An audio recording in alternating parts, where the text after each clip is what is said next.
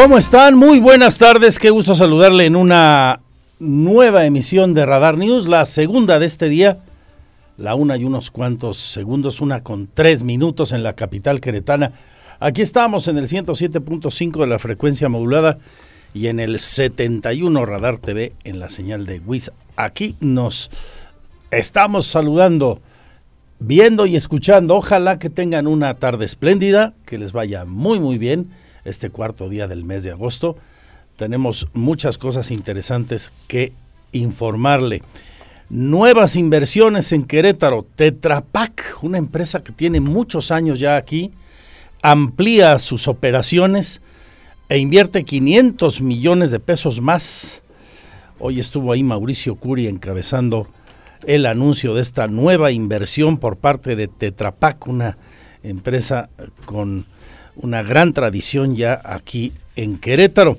El gobernador confirmó que sí habrá ceremonia del grito este año allá en el balcón central de Palacio estará Curi arengando y recordando a los héroes que nos dieron patria y libertad, abierto a la ciudadanía luego de dos años que se había llevado a cabo de manera privada, virtual por la pandemia habrá eventos ahí en Plaza de Armas, además atracciones eh, y espectáculos diversos.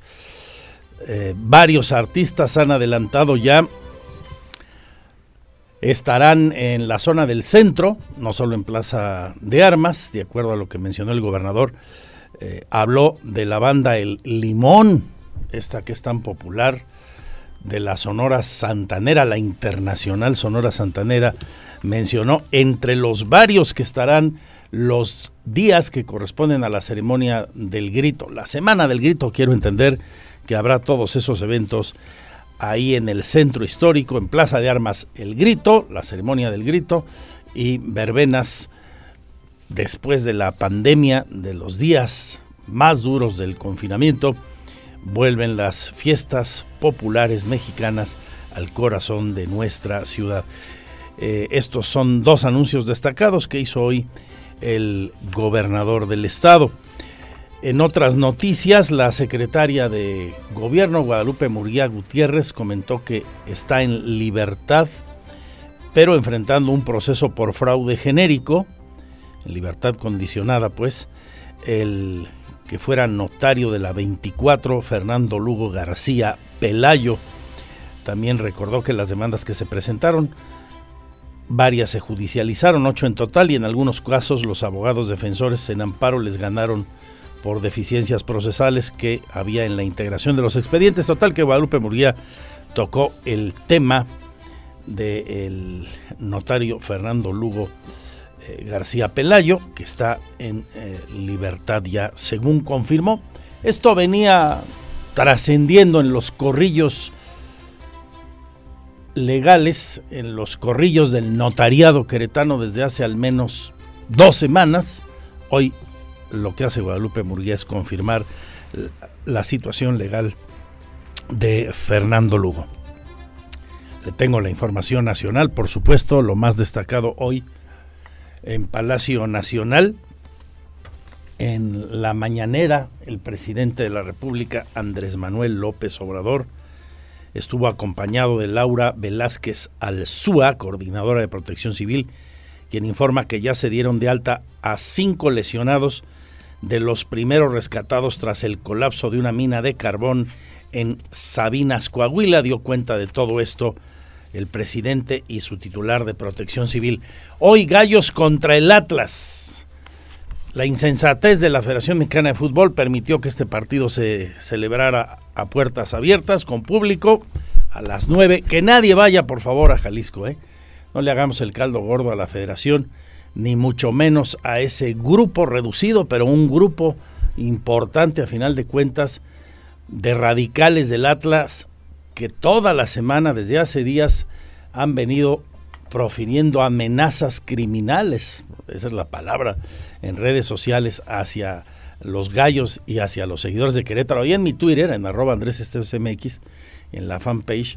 Eh, también le subí desde ayer unas imágenes que eh, fuimos a grabar del Hotel Camino Real, que está ahí en la avenida Vallarta, el Hotel Camino Real donde se concentró el equipo queretano desde hace algunas horas, desde ayer, y parece un búnker, ¿eh? está lleno de vallas, patrullas, y qué bueno, lo amerita la situación por esos loquitos que no han dejado de amenazar a la institución y a los aficionados de Querétaro. El gobernador habló del asunto también y reiteró lo que ya había comentado, que le pidió al gobernador de Jalisco seguridad para los nuestros y hace la convocatoria a que nadie de Querétaro vaya hoy a ese partido al Estadio Jalisco.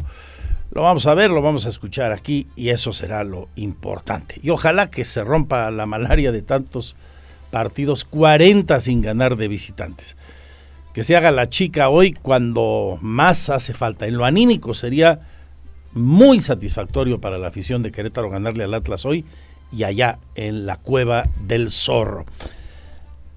Regresamos con el primer sumario de noticias. Le recuerdo mi Twitter, arroba Andrés fanpage andresesteves.mx, misma web con las noticias. Y los puntos de contacto de radar enseguida, como nuestro WhatsApp 442 592 1075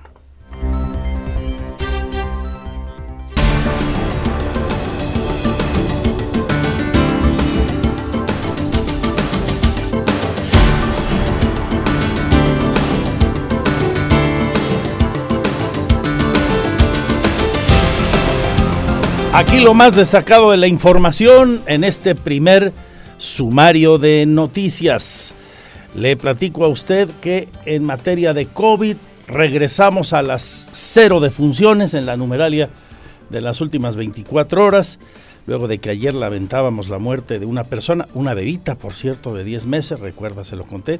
Bueno, hoy otra vez cero defunciones y a la baja los contagios también, 600 321 mujeres, 279 varones, ninguna defunción. Hay 52 hospitalizados, 5 de ellos están reportados como graves. La ocupación hospitalaria baja también al 14% de camas con ventilador, permanece en el 60% de camas con ventilador. Esa es la información que tiene que ver con el COVID que proporciona la Secretaría de Salud del Gobierno de Querétaro, esta que encabeza Martina Pérez Rendón. En la información general también le platico que hoy el gobernador anuncia regresa a la ceremonia del grito presencial. Estará en el balcón central de Palacio Mauricio Curi para arengar, para recordar, vitorear a los héroes que nos dieron patria y además anuncia habrá eventos populares en Plaza de Armas y en el centro de la ciudad. Adelantó parte del elenco con la banda El Limón y la Internacional Sonora Santanera, ha dicho el gobernador, y varios más. Es un asunto que está en manos de la oficialía mayor, precisó el gobernador. Hoy en la mañana tuvimos reunión con el oficial mayor y la idea es hacer ya el grito de independencia en lo más de la mañana de lo, posible, pues aunque sea cuidándonos, pero por supuesto sacar adelante todos los proyectos. ¿Es decir, abierto para el público? Sí, claro. Y el gobernador estuvo presente en un importante anuncio, una empresa con muchos años en Querétaro sigue invirtiendo aquí, amplía su capital en 500 millones de pesos. Es Tetra Pak. Una empresa que ya tiene aquí 500 empleos y que aparte eh, le va a meter 430 y tantos millones de pesos. Creo que eso nos debe de llenar de orgullo a las y a los queretanos que algo se está haciendo bien en Querétaro y que tenemos que seguir en este mismo camino. Aunque siempre lo he dicho, nunca la forma en que has tenido los éxitos te, te dan la certidumbre que va, te van a seguir dando los éxitos de la misma forma. Creo que el momento de apoyar a las empresas, de abrirnos a Querétaro, de tener un lugar donde tengamos una eh, certidumbre jurídica, certidumbre laboral, eso creo que nos da la certeza de que sigan llegando empresas socialmente responsables del tamaño de, de Tetra Pak. Por eso creo que es muy importante seguir mandando esta señal al mundo, seguir mandando señal a las industrias para que podamos seguir eh, apoyando este tipo de empresas que dan mucho a Querétaro, que nos apoyan mucho. Esto mencionó hoy el gobernador al anunciar la ampliación de esa inversión de Tetrapac. Por cierto, leo aquí en nuestro portal también en andresesteves.mx, el próximo domingo el gobernador en el Mundialista Estadio Corregidora de Querétaro va a dar arranque a una gran campaña con la sociedad de Querétaro denominada Somos Querétaro. Trata esta campaña, de acuerdo a lo que leo, de promover los valores éticos, sociales y morales de la sociedad, porque así somos en Querétaro. Y van a inaugurar el próximo domingo el llamado Túnel de la Memoria y la Tolerancia. Esto será en el Estadio Corregidor, ahí en la explanada norte, por la mañana del domingo. Creo que es un, un, evento cargado de muchos simbolismos, oportuno, eh, un buen emblema de lo que somos. Eh, podrá ser esto de valorar nuestra memoria histórica y la tolerancia el domingo 7 de agosto. No sé si usted ha pasado recientemente por ahí, por la zona del estadio. Si observa, hay trabajos en la corona, esta parte azul de la techumbre del Mundialista Estadio Corregidora, ya con algunos símbolos que se están colocando eh, justamente a propósito de la tolerancia, que es algo fundamental para una sociedad la tolerancia para que haya una buena convivencia, que tenga esa sociedad bienestar en todos los sentidos. Bueno, esto será el domingo, se lo estoy adelantando aquí también en esta segunda emisión de Radar News. Y a propósito de lo que ocurrió ahí y que ha detonado todos estos movimientos en favor de las cosas positivas, de rescatar y poner en alto el nombre de Querétaro por sus grandes valores. El gobernador, a propósito del juego de hoy por la noche en el Estadio Jalisco, volvió a insistir en que ojalá ningún queretano vaya al Estadio Jalisco, pero dice que está garantizada la seguridad de quienes hayan ido. Habló del contacto que tuvo con el gobernador Enrique Alfaro de Jalisco y que se comprometió a garantizar la seguridad de todos los queretanos que estén por allá, cuerpo técnico, jugadores y demás. Y si algún aficionado con una gran temeridad se lanzó o se va a lanzar a tierras tapatías, yo insisto en que no vayan. Eh, hay una pandilla, un grupo de radicales del Atlas amenazando de forma criminal a la gente de Querétaro.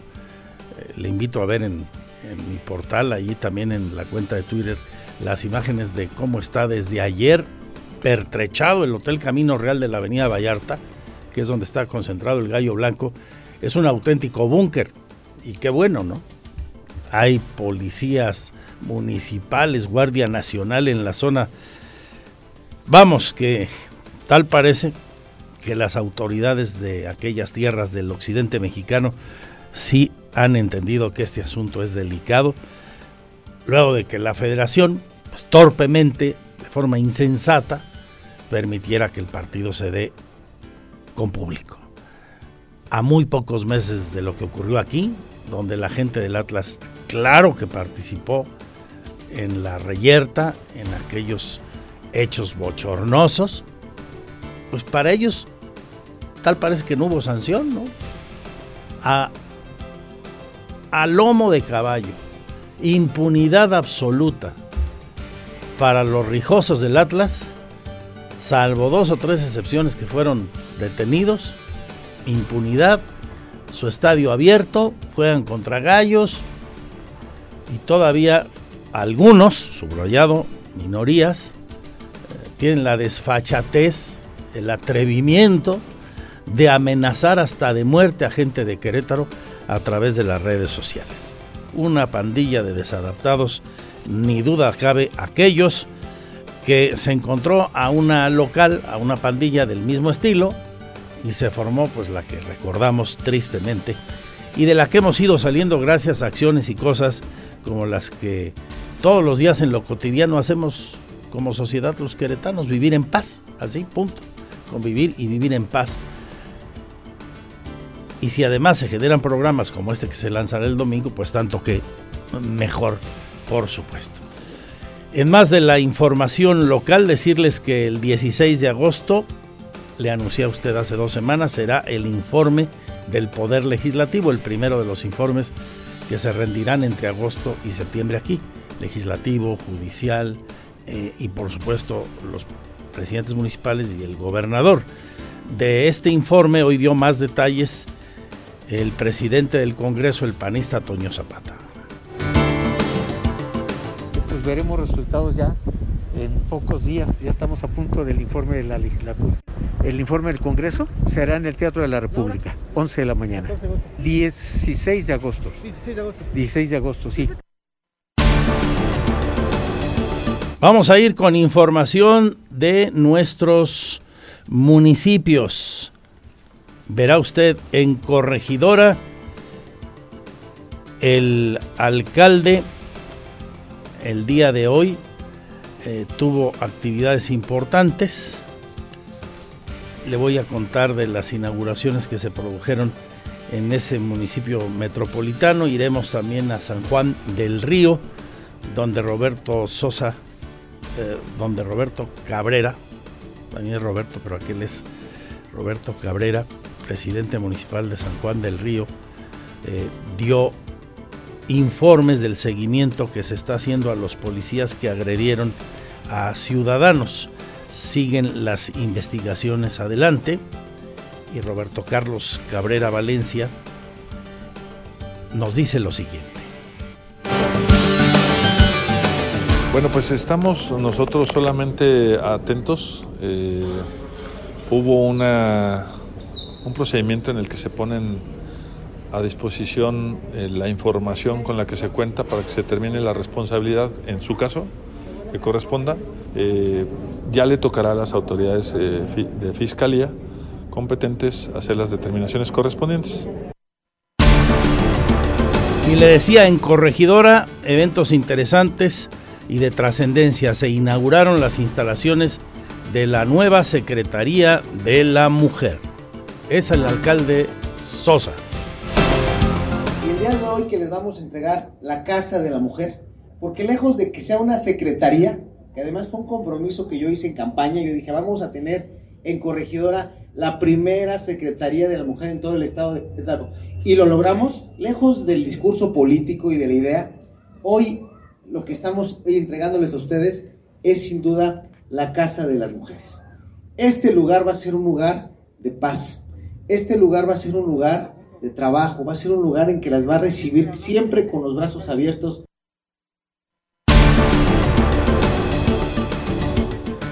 Esto en Corregidora. En Pedro Escobedo le apuestan a la tecnología para combatir la inseguridad. Al menos eso dijo hoy el edil de aquella demarcación al señalar que ya se concluyó con la construcción de su C3, unidad policiaca en la delegación de Escolásticas. Vamos a escuchar al presidente municipal Amarildo Bárcenas.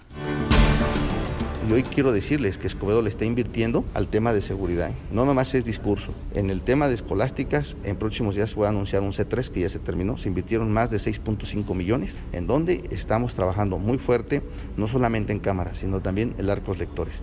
Y obviamente que esto fortalece mucho porque las cámaras que tenemos del municipio, más las que tiene el Estado, y que hoy ustedes saben que todo lo que tiene el municipio se ve en el CIAS, pues eso nos ha ayudado mucho a nosotros, ¿no? Vamos a platicar de política y políticos.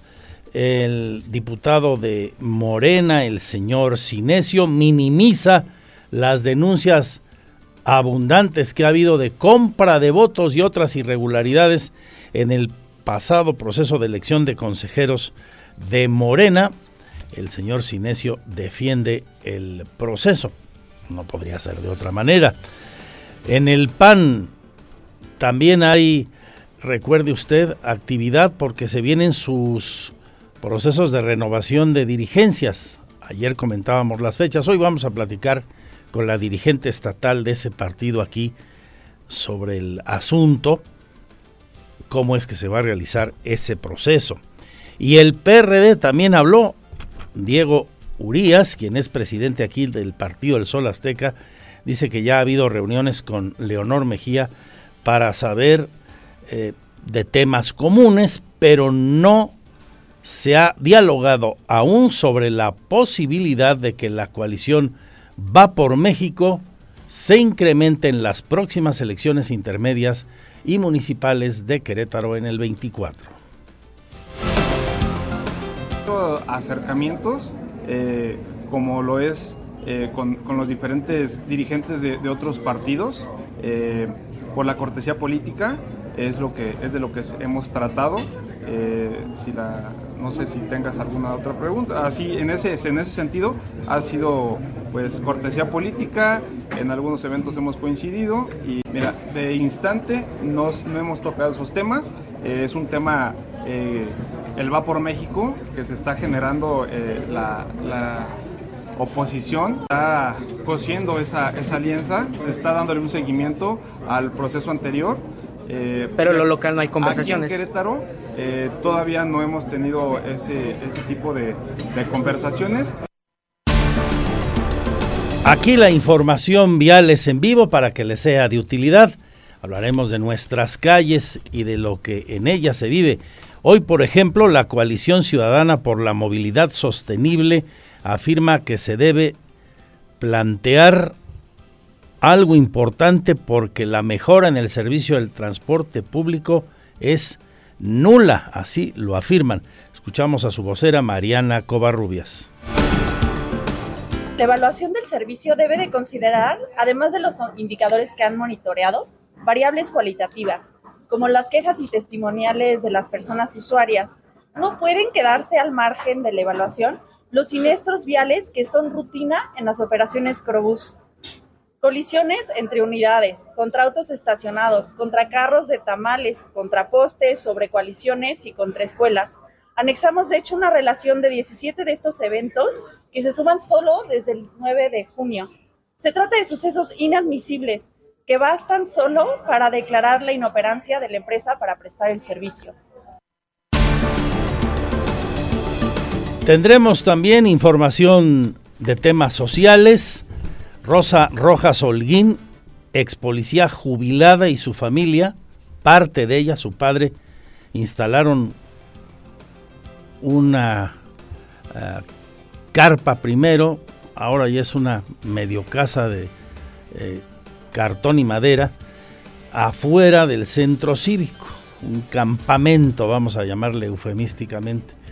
Ahí afuera de las instalaciones del centro cívico exigen a las autoridades pago justo a las jubilaciones de elementos policíacos en retiro. Es un asunto que tiene años. Bueno, ellos ahí ya cumplieron el año. Vamos a platicar sobre el asunto con las personas que se están inconformando. Eh, tendremos también muchas noticias del ámbito nacional. De lo destacado, le pongo a usted en sintonía una crónica más que anunciada. Delfina Gómez, la actual secretaria de Educación Pública, repetirá como abanderada de Morena al gobierno del Estado de México. La maestra fue elegida nuevamente como abanderada para la gubernatura mexiquense en el proceso del 4 de junio del próximo año.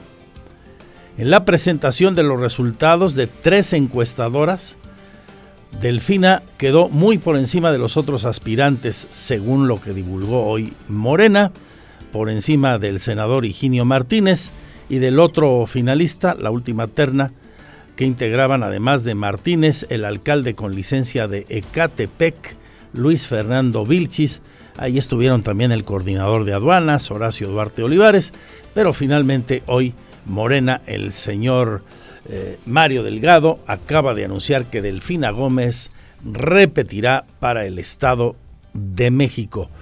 La joya de la corona de las poquitas que le quedan al PRI, donde nunca ha perdido, y se espera un proceso otra vez como hace ya casi seis años, y hace 12, y hace 18, muy, muy competido.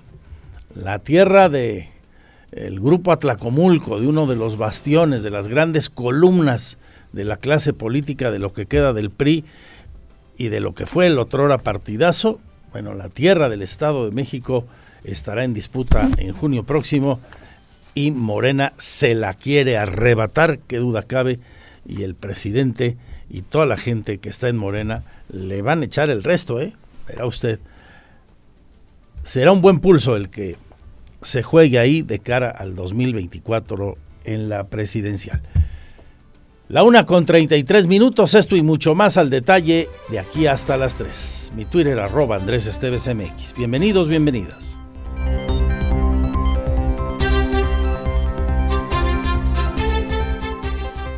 El reporte vial en Radar News, la mayor cobertura. Vamos con la información vial en vivo, aquí sí, desde el lugar de la noticia. Platícanos, Abraham Hernández. Gracias Andrés, muy buenas tardes, te saludo con gusto y a todo nuestro auditorio. Tenemos tránsito cargado en la carretera México-Querétaro con dirección a la Ciudad de México a partir de Corregidora y hasta la incorporación hacia Bernardo Quintana. En dirección contraria encontrarán asentamientos a partir de Corregidora y hasta la desincorporación a 5 de febrero. Bernardo Quintana con tránsito cargado en dirección de 5 de febrero hacia Centro Sur a partir de la incorporación del anillo vial Francisco Serra ya está la desincorporación a constituyentes con mucha paciencia en esta zona. En dirección contraria tenemos tránsito aceptable sin mayores contratiempos, aunque con ligeros asentamientos ya para incorporarnos a 5 de febrero. 5 de febrero tenemos tránsito cargado desde Coahuila y hasta su desincorporación hacia la carretera al campo militar también hacia la carretera Tlacote y en dirección contraria desde Río Yutla hasta San Pablo en dirección a San Luis Potosí. Hasta el momento el Paseo de la República permanece con buena circulación. Avenida de la Luz con tránsito cargado al cruce de Mayas y en dirección contraria al cruce de prolongación Bernardo Quintana. En prolongación Bernardo Quintana, acceso 3 en dirección a 5 de febrero. Tenemos tránsito con avance lento para que lo tomen en cuenta la carretera de Cuota Celaya también con ligera carga vial, esto a la altura del puente de prolongación Zaragoza, la incorporación a prolongación Zaragoza y el paseo constituyentes hasta el momento con buena circulación. Recuerden acceder los límites de velocidad, está cerca del mediodía se registra un accidente en el paseo de la República a la altura de Jurica, luego de que el conductor perdió el control de su vehículo, una camioneta, y saliera de camino quedando recostado sobre la cuneta vial. Por fortuna no hubo lesionados, únicamente daños materiales y un tremendo susto. Para evitar estos accidentes, no exceda los límites de velocidad y haga uso del cinturón de seguridad. Así las vialidades. Muchas gracias. Sigo con temas de nuestras vialidades, las cosas que pasan en nuestras calles. Hoy la coalición ciudadana por la movilidad sostenible se pronuncia con mucha contundencia y coincidiendo pues con los usuarios todos, o la inmensa mayoría de ellos al menos, porque pues sigue mal el servicio ahí. Recordemos, el gobierno dio tres meses de plazo y ya van dos. El otro día les enseñó el cronómetro el gobernador, apenas antier el titular del Instituto Queretano del Transporte. Hoy son los ciudadanos organizados en esta coalición por la movilidad sostenible quienes se expresan Hablaste con ellos, señor Payán. Alejandro, buenas tardes. ¿Qué tal, Andrés? Muy buenas tardes. Pues efectivamente, la Coalición Ciudadana por la Movilidad afirmó que se debe plantear la nula mejora del servicio de transporte público de la empresa Probus como la última oportunidad y además destacó que de junio a la fecha, en este plazo para corregir eh, las rutas, se han registrado 17 accidentes relacionados con las unidades de transporte. Esto lo dio a conocer Mariana Covarrubias, vocera del organismo Ciudadanos. Si te parece bien, Andrés, vamos a escuchar su declaración. La evaluación del servicio debe de considerar, además de los indicadores que han monitoreado, variables cualitativas, como las quejas y testimoniales de las personas usuarias. No pueden quedarse al margen de la evaluación los siniestros viales que son rutina en las operaciones Crobús. Colisiones entre unidades, contra autos estacionados, contra carros de tamales, contra postes, sobre coaliciones y contra escuelas Anexamos, de hecho, una relación de 17 de estos eventos que se suman solo desde el 9 de junio. Se trata de sucesos inadmisibles que bastan solo para declarar la inoperancia de la empresa para prestar el servicio. Andrés, eh, cabe destacar que la propuesta que hace esta coalición es que además de, se debe estructurar un sistema de gestión para la calidad, el, el monitoreo del desempeño que debe ser continuo y transparente con las correcciones prontas pero actualmente la empresa no ha asimilado estas propuestas, Andrés. Muchas gracias. Es un clamor esto, ¿no? En la misma dirección y mientras los concesionarios pues pateando el bote. Esperaremos el poco tiempo que falta para saber qué acciones siguen o sanciones en su caso por falta de cumplimiento en los acuerdos por parte de los concesionarios o de plano, pues que en este poco tiempo que queda, tres semanas apenas, eh, logren, eh, logren esa transformación a la que se comprometieron y donde además el gobierno está dispuesto a meterle dinero, lo cual resulta mm, doblemente contradictorio, ¿no? el colmo por parte de estas empresas. Vuelvo con más, le actualizo la información de la tragedia en Sabinas, Coahuila, mientras el nivel del agua se incrementa dentro de la mina donde permanecen aún 10 trabajadores atrapados, los esfuerzos se centran en abrir nuevos pozos hacia los túneles de la mina para introducir ahí bombas de alta capacidad que permitan desalojar la mayor cantidad de agua. Durante una visita al predio Las Conchas en en Aguijita, así se llama el lugar, Aguijita, el gobernador de Coahuila, Riquelme, recibió el informe en el que le explicaron que el nivel del agua ha ido en aumento. El primer día se hablaba de 30 metros, luego alrededor de 26 y la distancia ahorita marca alrededor de 14 metros hacia la superficie. Aunque los planos de las tres minas continúan sin estar actualizados, los ingenieros trabajan en trazas en la superficie donde se encuentran abajo los túneles de la mina para desde arriba perforar barrenos hasta el nivel del agua. La intención es perforar la mayor cantidad de barrenos y poner a funcionar una batería de bombas para extraer la mayor cantidad de agua que sigue subiendo. El gobernador Riquelme dijo que aún no se tiene la certeza de si los mineros dieron ayer con un eh, venero subterráneo o perforaron la pared de una mina contigua que estaba inundada. Los trabajadores en el lugar afirman que la presión de agua continúa hacia la mina, lo que provoca el incremento del nivel del agua. En el sitio está presente una barrenadora gigante, dos más están en camino y se espera que la perforación no demore muchas horas, pues se trata de llegar a unos 50 o 60 metros de profundidad. Riquelme dice que la Conagua y empresas como Micare y Peñoles aportarán bombas, sin embargo lanzó la convocatoria abierta para que particulares aporten bombas sumergibles de 100 o más caballos de potencia que estén equipadas. El gobernador dijo que entre los tres niveles de gobierno atienden ya a 10 eh, grupos de integrantes de las familias de los 10 mineros que siguen atrapados ahí. Regreso. Mi Twitter, arroba Andrés MX.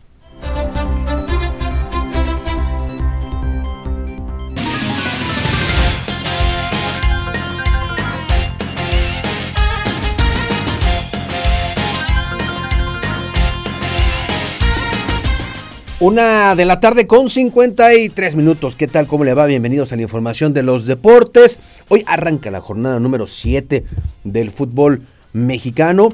Y bueno, pues arranca con un partido que remueve heridas recientes, que se sigue sintiendo como si hubiera sido pues apenas el día de ayer el duelo entre Querétaro y los rojinegros del Atlas. La primera ocasión después del 5M, este triste 5M, pues eh, que dejó muchos saldos negativos y que pues hoy en el tema deportivo se vuelven a enfrentar.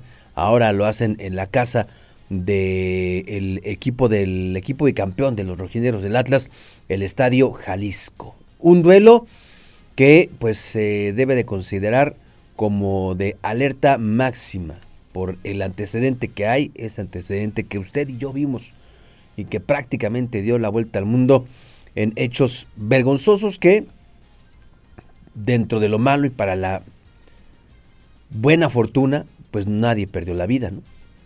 Un escenario catastrófico el que se veía y que dejó muchas consecuencias. El que la, los propietarios fueran sancionados, fueran dados de baja, que regresara el equipo a grupo caliente, que hoy tuviera en esta escasez económica el conjunto queretano, que además, pues en la parte deportiva, ha repercutido, ¿no? Con jugadores de bajo perfil, de bajo nivel, y que pues hoy tienen a Querétaro en el, último lugar de la tabla general. El equipo de Querétaro, ya se lo habíamos aquí anticipado, cómo iban a viajar prácticamente de incógnito, entre comillas. No iban a viajar en el Gallo Bus, iban a irse en un autobús de turismo, así es como llegaron ayer. Iban eh, custodiados por tierra y por aire. Por de, entrada de aquí se fueron bajo el resguardo de la Guardia Nacional. Entrando a territorio jalisciense, la Policía Estatal eh, se hizo cargo de la seguridad y el resguardo del autobús en el que viajaba el, o viaja el equipo de Querétaro. No iban a tener en el hotel de concentración nada de ropa alusiva al conjunto queretano. Ya sabe usted, ¿no? El pants de concentración o la playera de concentración, nada de eso iba a existir. Y a la salida, bueno, pues iban a salir igual resguardados por la Policía Estatal para ser entregados en esa vigilancia a la Guardia Nacional hasta su regreso a Querétaro. Hay incógnita, a pesar de que se supone que se van a vender por medio del Fan ID, los boletos, pero hay incógnita sobre si habrá o no aficionados que harán el viaje allá al Estadio Jalisco. Por lo pronto aquí, el gobernador del estado, Mauricio Curi González, garantizó la seguridad de aquellos queretanos que viajaron a Jalisco para el duelo de hoy por la noche. Escuchemos la nota con mi compañera Andrea Martínez.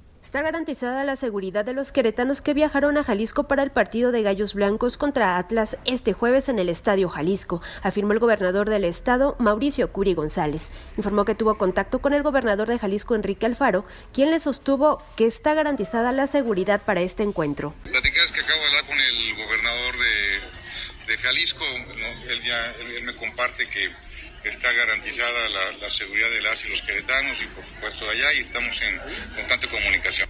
Curi González recomendó a los aficionados de Gallos Blancos que de preferencia no viajen a este partido para evitar algún incidente. Asimismo, los llamó a la cordura, la templanza y la tolerancia. Para Grupo Radar, Andrea Martínez. Oiga, hoy, hoy habló sobre este asunto Pablo Lemus, que es alcalde de Guadalajara, y le preguntaron sobre este tema. Y dice, pues aquí no va a pasar lo que pasó en Querétaro, aquí sí somos responsables. Esto es lo que dijo Pablo Lemus, alcalde de Guadalajara. deportivo, en familia, con tranquilidad. Eh, ya tuvimos un bicampeonato que nos tocó vivir y todo se vivió en santa paz festejando los triunfos del Atlas y así será hoy en la noche. Ánimo Guadalajara a trabajar. Alcalde, ser ejemplo nacional, ¿no? Pues claro, De que no puede pasar lo de Querétaro. no, aquí no va a pasar eso. Aquí sí somos, aquí sabemos entender nuestra responsabilidad, sabemos armar operativos y además la gente se porta muy bien. Muy La bien. gente le gusta venir a disfrutar de un partido y a convivir en familia y en un evento de Bueno, pues ahí dice, aquí sí se porta bien la gente. Pues allá, porque los que recuerdo, Eso te iba a decir. recuerdo de Atlas, ¿no? Los que, los, este señor no tiene ni idea, por supuesto no tiene ni la más peregrina idea Sí, sí, sí. de lo que vinieron a hacer las gentes del Atlas aquí. No el 5 de marzo. sí, no claro, solo el 5 supuesto, de por marzo, mucho antes en otros Sí, partidos. Sí, sí, sí. No son todos los seguidores del Atlas, lo subrayo, es una minoría radical que este señor se hace tonto o nos quiere ver la cara de Sí. iguales, que se meta a redes sociales. Están, está que se meta a redes sociales y lea las tonterías que escriben y las amenazas criminales que esa gente a la que él está defendiendo Sí. No, no, no tiene profiere. idea. No, no tiene idea, no tiene es idea. una declaración sonsa y política. Sí, sí, y Por decirlo menos. No te puedo decir la palabra que estoy pensando. Sí. Porque es horario infantil este todavía. Sí, sí, sí, pero. Pero no, no se pasó de lanza. Y es el alcalde. Se pasó No de es- lanza. O sea, es una declaración eh, populista. Totalmente. Totalmente populista Totalmente. y rollera. Sí, sí, sí. Y bueno, pues aquí, aquí lo inquietante, justo, justo iba para ese tema, Andrés. Todo lo que se está proliferando en redes sociales, ¿eh? Preocupante. No deja de ser apología del delito. No Es- deja de ser apología del delito y no deja de ser otra vez demencial que la Federación Mexicana de Fútbol y la Es Liga no hagan nada. Nada. No hagan nada. Permiten que a menos de cinco meses de la tragedia se juegue ese partido con público. Con público. Es de altísimo riesgo Sí. que haya público. Sí, sí, sí. Tendría que, por, por prudencia, tendría que verse. Hace muy poco que fue la tragedia Sí. del 5 de marzo. Debieron esperar. Hay partidos de alto riesgo, claro, y se tienen Sí. que jugar con público, por supuesto. Pero es demasiado corto el tiempo que pasó entre marzo y hoy Sí, para que está ese partido todo se muy Hay una cantidad de omisiones eh, por parte de la Federación y de la Liga brutales, ¿no? Al Sí. permitir esto. Y al hacer que esto ocurra, al permitir que se dé el partido así, mandan otro mensaje nefasto que alimenta ideas como la del sujeto que hoy es presidente municipal de Guadalajara. Sí. La impunidad Sí, claro. absoluta por la parte de responsabilidad que le toca al Atlas, importante parte de responsabilidad que le toca al Atlas y aparte de su afición, de los hechos del 5 de marzo. Sí, totalmente de acuerdo. Se, se, se minimiza. Ahora resulta que aquí nos peleamos entre nosotros, ¿no? Sí, claro. Seguramente. Sí, claro. Y aquí se provocó y aquí se. No, no, no, es, de una desfachatez Tremenda. increíble. Bueno, oiga, por cierto, hoy en Radar Sports vamos a platicar con el comisario general de Seguridad Pública de Guadalajara, con Juan Pablo Hernández González. Él nos va a hablar del operativo, de, lo, de cómo se están preparando para salvaguardar la seguridad en este encuentro que arranca hoy a las 21 horas 9 de la noche. Así que ya lo sabe, hoy a las 3 de la tarde, al finalizar la segunda emisión de Radar News, quédese con nosotros, con Roberto Sosa Calderón, un servidor, para platicar de esto y demás temas de la actualidad deportiva. Por lo pronto, hasta aquí este bloque de información. Siga usted con nosotros, bien informado con mi compañero Andrés Esteves.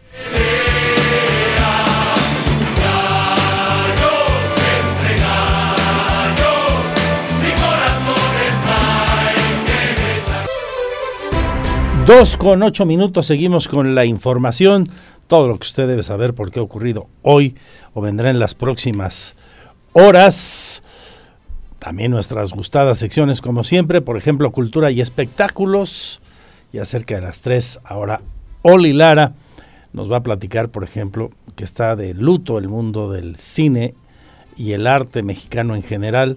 El teatro murió Adriana Roel, tenía 88 años, confirma hoy la Asociación Nacional de Actores, la ANDA, una gran actriz mexicana, primera actriz, había nacido en Nuevo León con una trayectoria muy consolidada en el cine, ganó dos Arieles como mejor actriz por Ana Cruza en el 79 y No quiero dormir sola en el 2012.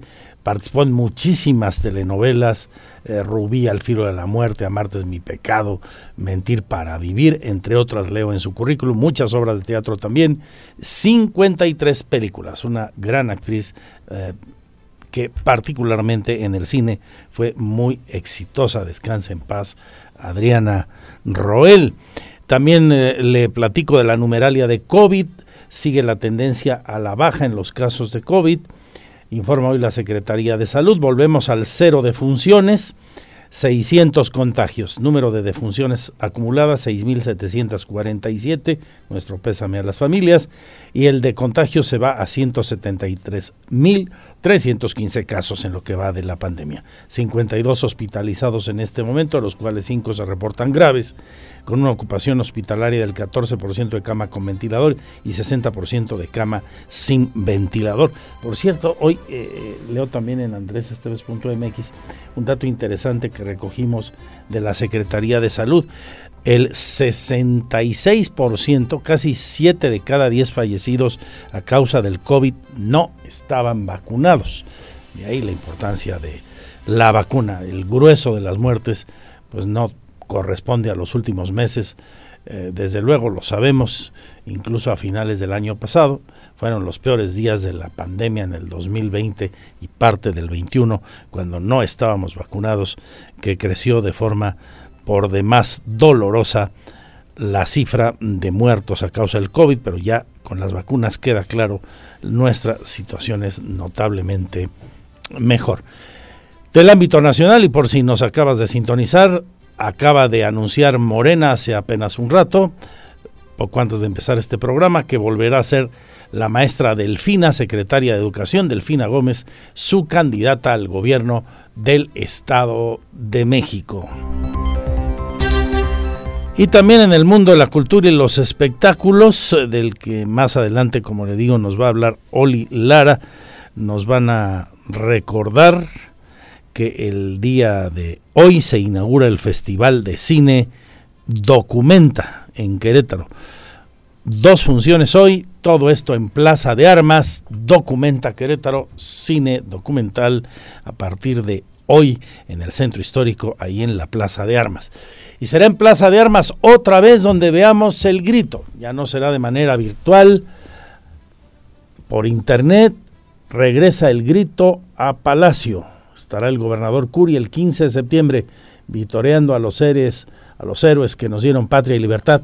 Y habrá, como hace tiempo que no ocurría, ahí sí, mucho antes de la pandemia, un gran festival mexicano con grandes agrupaciones, según se dice hoy, en lugares del centro histórico, además de la Plaza de Armas, un festival que con motivo de las fiestas patrias, retoma el gobierno de Querétaro, así lo anunció el gobernador. Hoy regresa la ceremonia presencial del grito. Este año sí habrá ceremonia del grito de independencia en el estado de Querétaro, el cual será abierto a la ciudadanía, confirmó el gobernador Mauricio Curi González, esto luego de dos años de que se había llevado a cabo de manera privada por la pandemia de COVID-19. En ese sentido, precisó que ya se tuvo reunión con el oficial mayor Mario Ramírez Retolaza, con el que se comenzó a trabajar en la realización de este evento que se llevará a cabo la noche del 15 de septiembre bajo todas las medidas sanitarias. Hoy en la mañana tuvimos reunión con el oficial mayor y la idea es hacer ya el, grito de independencia, en, lo, la mañana de lo, posible, pues aunque sea cuidándonos, pero por supuesto sacar adelante todos los proyectos.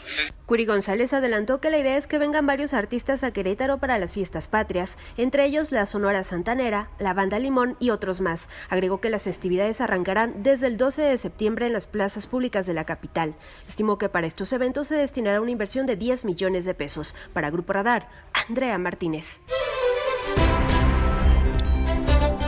Así que adelantó a la banda el Limón y a la Internacional Sonora Santanera. El gobernador seguramente en los próximos días, la Oficialía Mayor presentará el programa completo para los días, por lo que nos dice Andrea y anuncia Mauricio Curi, 12, 13, 14 y 15 de septiembre.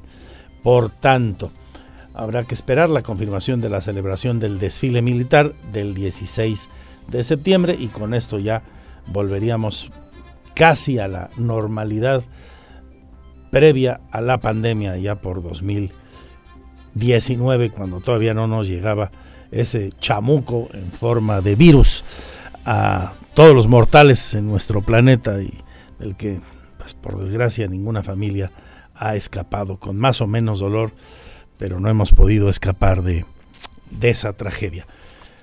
En más información, 2 con 16, hoy la secretaria de gobierno confirma algo que pues hace dos semanas más o menos trascendía en los corrillos del mundo notarial, en el mundo del notariado y en general en el foro de abogados, en la sociedad queretana, eh, eh, la información de que hace aproximadamente dos semanas había salido en libertad condicional el notario que fue titular de la 24, el eh, muy conocido amigo Fernando Lugo García Pelayo, el abogado está en libertad enfrentando el proceso legal en el que se vio involucrado hace algún tiempo.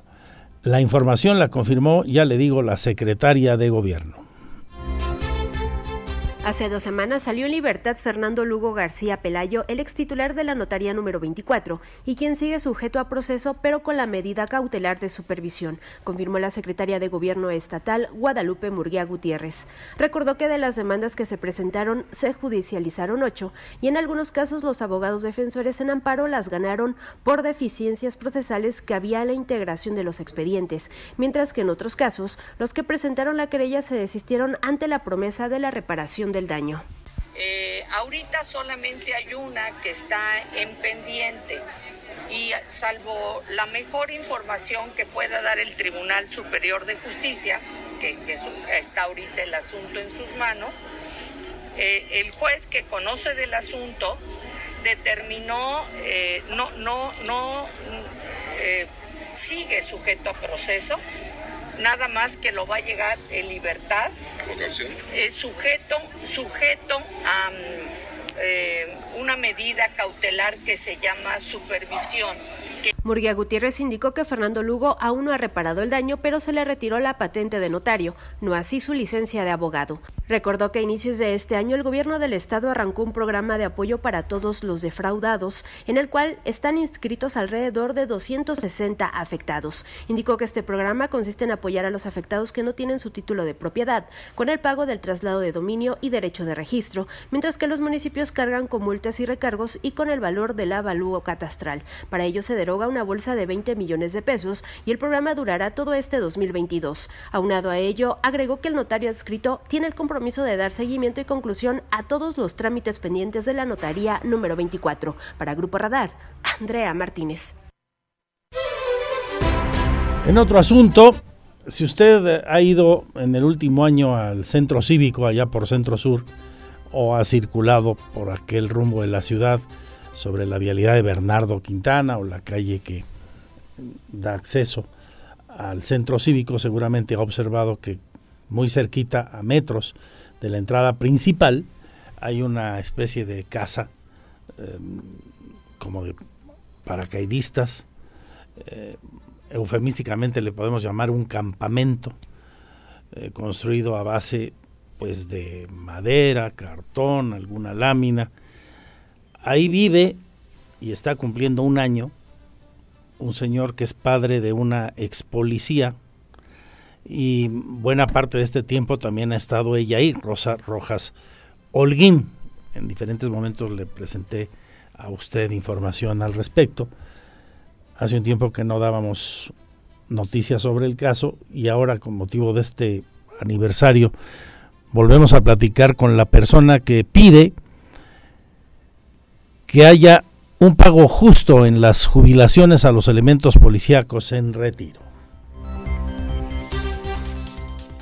Rosa Rojas Holguín, ex policía jubilada, cumplió un año instalada en un campamento a las afueras del centro cívico del municipio de Querétaro para exigir a las autoridades municipales el pago justo de las jubilaciones de los elementos policíacos en retiro y advirtió que continuará con su resistencia pacífica el tiempo que sea necesario. Recordó que el motivo de su manifestación es el pago completo de las jubilaciones, ya que el aumento se suspendió desde el 2018, situación que afecta a los ex policías jubilados. Un año de haber puesto el plantón.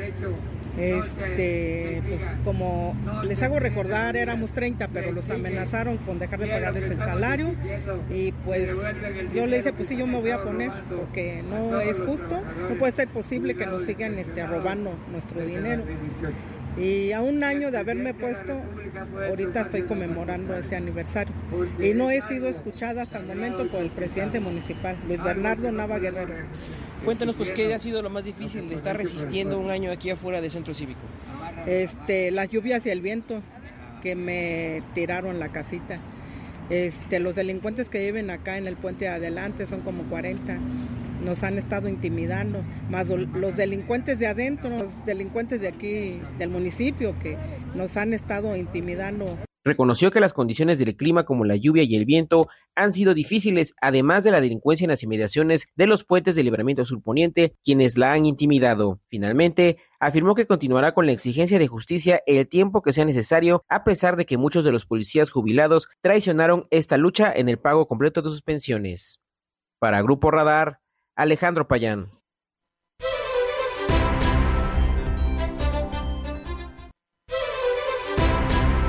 228 le platicaba usted que el próximo domingo le daba la primicia en el Estadio Corregidora en la Explanada Norte se va a inaugurar el túnel de la memoria y la tolerancia, túnel de la memoria y la tolerancia en el marco del arranque de una estrategia que se denomina Sociedad de Respeto Somos Querétaro. En esta línea justamente se trabaja justamente para revertir esa imagen negativa que una pandilla de desadaptados de aquí y de Jalisco nos crearon con motivo del 5 de marzo en el partido Gallos Atlas en el Corregidora. Ahí, en ese lugar, justamente ahí, se alza la bandera por la tolerancia, porque así somos la inmensa mayoría de los queretanos, gente que quiere vivir en paz, que somos tolerantes y que tenemos memoria de nuestros valores y en valores queremos construir una sociedad. Y muy a propósito también lo hemos comentado aquí en los últimos tres meses de que ha habido hechos puntuales en algunas escuelas muy lamentables, agresiones entre jóvenes de diferentes tipos, algunas muy, muy feas, muy dolorosas, repugnantes, es que resulta fundamental que todos reconstruyamos con acciones concretas el tejido social, ayudemos a la reconstrucción del tejido social. Hoy el gobernador firmó una alianza por respeto y valores con el colectivo Somos Querétaro, encabezó la firma junto con representantes de entidades como la Coparmex, la Canaco, universidades distintas como la Universidad Autónoma de Querétaro, atletas en lo individual, deportistas, eh, pensadores, eh, gentes de fundaciones como Merced o la asociación Saca la Bici, por mencionar algunos. Esto dijo Mauricio Curioy hace un ratito. Es grande y genuino mi interés en firmar estas alianzas con ciudadanos y con instituciones que han buscado ir al siguiente nivel para trascender y trabajar juntos con, con ideas, palabras y acciones y mejorar todos luego del difícil momento que se nos presentó en la pandemia. Todavía no concluyen las negociaciones con la SCT para definir la tarifa preferencial para desviar el tráfico pesado de la 5 de febrero, ahora que en semanas viene la obra fuerte de la remodelación de esta vialidad primaria de Querétaro y que es parte de una gran carretera federal. Todavía no hay acuerdo, pero siguen en ello, dice la secretaria Guadalupe Murguía.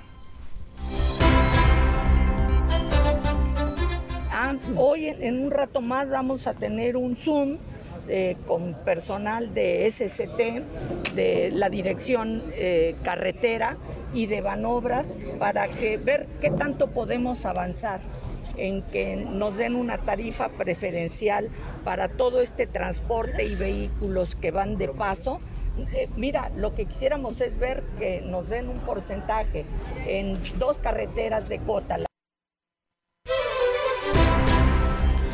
Quedamos al pendiente, sí es muy, muy importante que esto se consiga para quitarle presión a las 5 de febrero y vialidades eh, que se ven afectadas cuando hay complicaciones, cuando hay problemas en esta zona de la eh, ciudad.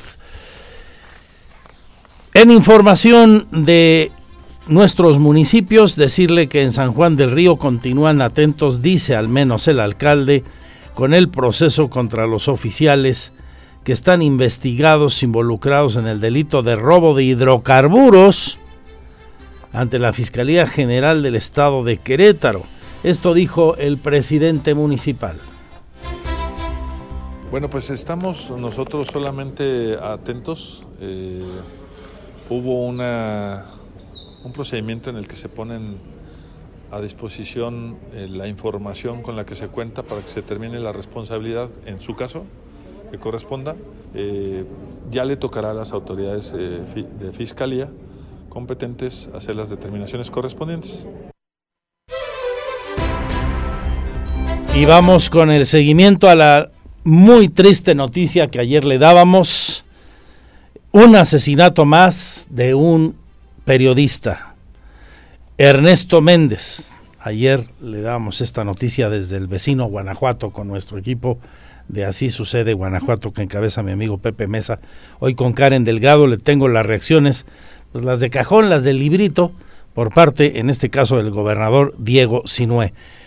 Nuestra indignación y solidaridad con el compañero caído y su familia. Diego Sinué Rodríguez Vallejo, gobernador del estado de Guanajuato, lamentó y condenó el asesinato del periodista Ernesto Méndez en el municipio de San Luis de la Paz. Exigió a la Fiscalía del Estado esclarecer el caso y la detención de los responsables. Dijo que ya hay cuatro líneas de investigación. El periodista Ernesto Méndez, director del medio local Tu Voz, fue asesinado la noche del martes en el municipio de San Luis de la Paz, Guanajuato. De acuerdo con los primeros reportes, el ataque se atribuye a un grupo armado que irrumpió en un bar, propiedad de la familia de Méndez, localizado en la avenida Ferrocarril, esquina con Libramiento Sur, en San Luis de la Paz. Una de las principales que se tiene que revisar a fondo es el trabajo periodístico, que aunque nos han informado que en el comité de periodistas no, ha habido, no había amenazas eh, que estuvieran reportadas, eh, es un tema que no se puede descartar, sin duda. Segundo, el punto donde suceden los hechos parece ser que es un negocio del propio víctima, de la propia víctima, que, que, pasó a ser de un expendio de bebidas cerradas a un expendio donde el lugar se, se podían consumir y es otra de las líneas de investigación, eh, desde una extorsión, algún tipo eh, de conflicto. Tercero, eh, las personas con las que estaba acompañado, es otra línea de investigación, están evidentemente revisando antecedentes y, y, y, quiénes eran. Y la cuarta línea de investigación es el tema de la feria. Como ustedes saben, él había anunciado que iba a estar este, junto, junto a los organizadores de esta feria y sabemos que hay muchos intereses que se mueven en las ferias del municipio. El mandatario estatal comentó que cuando existe una amenaza contra un periodista, se atiende bajo el protocolo establecido. Sin embargo, en este caso, dijo, no existía una amenaza contra el periodista. Eh, pues vamos a seguir trabajando con el gremio. Hay una mesa que el secretario de gobierno ha llevado constantemente donde se están llevando a cabo el diálogo con los periodistas para garantizar y, y la información es vital para que los de primera mano nos digan quienes han tenido alguna amenaza poderlos atender. Una mañana tuve una comunicación con el subsecretario federal de Seguridad, Ricardo Mejía Verdeja, donde estamos proporcionando toda la información y, y, estamos en coordinación buscando precisamente esclarecer este hecho y que no se repita con ningún otro periodista más en el Estado. Informó para Así Sucede Karen Delgado. Porque siempre estamos cerca de ti. Síguenos en nuestras redes sociales. En Facebook, Radar News Querétaro. En Instagram, arroba Radar News 1075 FM. En Twitter, arroba Radar News 1075. Economía y finanzas, Radar News. Economía, finanzas y negocios. Hoy esta página nos trae buenas noticias. Voy por partes. El gobernador, como le he contado desde hace un rato en redes sociales y aquí al iniciar, puso hoy banderazo de arranque a una nueva inversión de 500 millones de pesos en una empresa que tiene mucho tiempo en Querétaro y que manda otro buen mensaje al refrendar su confianza aquí y seguir invirtiendo. Me refiero a Tetrapac, esta empresa eh, que tiene una gran presencia mundial y que eh, pues es líder en su especialidad, la producción de envases de cartón, básicamente cartón laminado. Esto dijo Mauricio Curi. Y también este día el secretario de Desarrollo Sustentable firmó un convenio muy importante. Háblenos del señor secretario, me da mucho gusto saludarte a la distancia. Marco del PRES de Tercero, ¿cómo te va? Mi estimado Andrés, quiero saludarte. órdenes. El reto de la innovación, Marco. Efectivamente. Eh, ¿En qué consiste este este convenio? Cuéntanos. ¿Qué alcance tiene? Ayer, ayer, firmamos un convenio con Amazon Web Services, que es una empresa o asociada con Amazon. ¿Sabes qué? Se nos está viciando un poquito. A lo mejor se escuche eh, si, mejor aquí. Si bajas por ahí, ándale. Sí, gracias. ayer platicábamos con la gente de Amazon justamente y nos hablaba del mismo. Eh, ¿Qué impresión tienes tú del, del acuerdo? Pues mira, es un, acuerdo muy benéfico para Querétaro. Eh, Querétaro siempre se ha aliado con, de los mejores y con los mejores y la, esta alianza con Amazon Web Services pues no es la no es la excepción. Amazon nos está ofreciendo todo un, esquema de, de digitalización hacia Querétaro, no solo en el sector empresarial, hacia las pequeñas empresas y a las startups, estas nuevas empresas que van surgiendo, sino también el sector social, empezar a, digitalizar la sociedad en general y, y el, los sistemas educativos, además del gobierno, que como recordaremos el gobernador lanzó un, una iniciativa que se llama Querétaro Digital y que Amazon Web Service seguramente estará participando en alguna parte de toda esta digitalización y transformación digital del Estado. Un gran, gran acuerdo que va a beneficiar sobre todo a los chavos, ¿no? A los emprendedores, eh, Marco.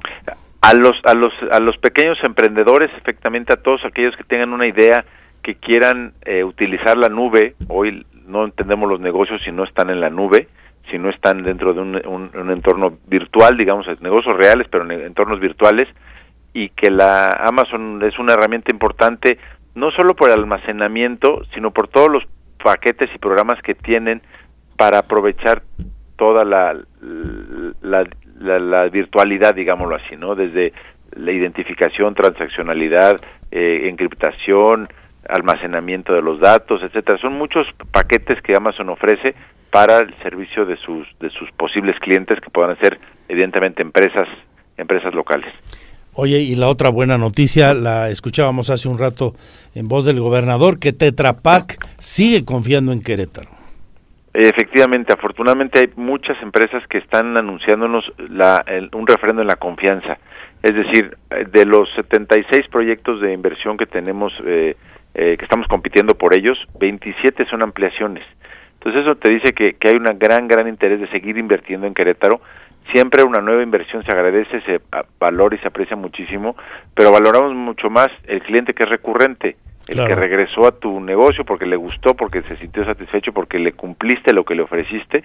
Y estas empresas, como el caso de Tetra Pak, que hoy nos hace un buen anuncio de inversión, que estará generando empleos de especializados porque son maquinarias muy muy tecnificadas y que no solo es eso sino que aparte tiene un compromiso con el medio ambiente y con un, una intención de, de, también desarrollar proveedores en beneficio de, de, los, de las empresas queretanas.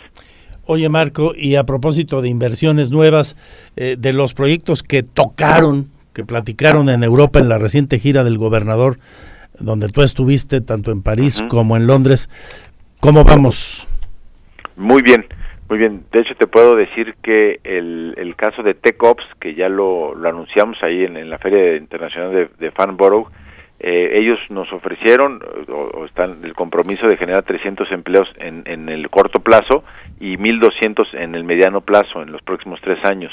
Entonces, hoy, ayer tuve la oportunidad de platicar con el vicepresidente y ya están contratando 300 nuevos puestos de empleo, que es una buena noticia para los queretanos, aquellas personas que crean que tienen la capacidad de incursionar en la industria aeroespacial que se acerquen a TECOPS. Vamos a estar haciendo esfuerzos de reclutamiento también a través de la Secretaría de, de Trabajo y a través de la CEJUV en, su momento, pero ya, ya está la buena noticia que hay 300 nuevos empleos en el sector aeroespacial eh, dedicado al mantenimiento de aviones. El caso de Safran también que anunció 800 empleos van a, van a estar, ya empiezan a reclutarlos. Estamos trabajando con la UNAC, que es nuestro eh, principal, digamos, proveedor, de manera muy coloquial, es quien genera todo el talento para poderlo estarlos insertando en, en, la industria aeroespacial, pero puede haber ingenieros industriales, ingenieros mecánicos, ingenieros químicos, eh, algún tipo, un técnico superior universitario en, mecánica, en mecatrónica, que pudiera interesarse en trabajar y, y decirle a la ciudadanía que hay oportunidades de empleo, empleo bien pagado y que estaremos trabajando también con el gobernador, nos instruyó que generemos esquemas de capacitación para aquellos que no tengan eh, la confianza de poder presentarse a pedir trabajo porque les falta algún elemento técnico, el Estado los va a estar capacitando. Muy bien, pues eh, quedamos al pendiente de que fluyan las demás. Marco del Prete Tercero, te mando un abrazo a la distancia y felicidades. Te agradezco mucho, Andrés, qué gusto saludarte. Tengo 10 maravillosos minutos para seguirle informando. Mi Twitter arroba Andrés Esteves MX.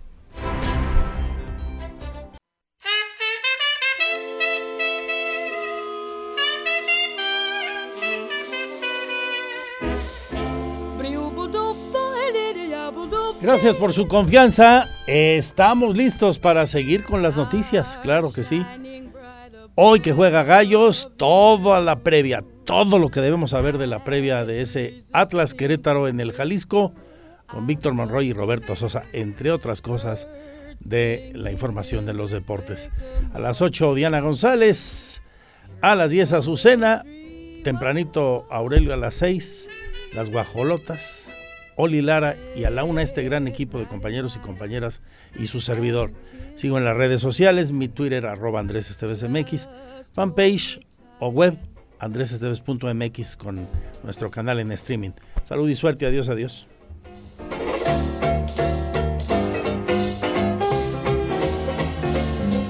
Hello, darling. This is Louis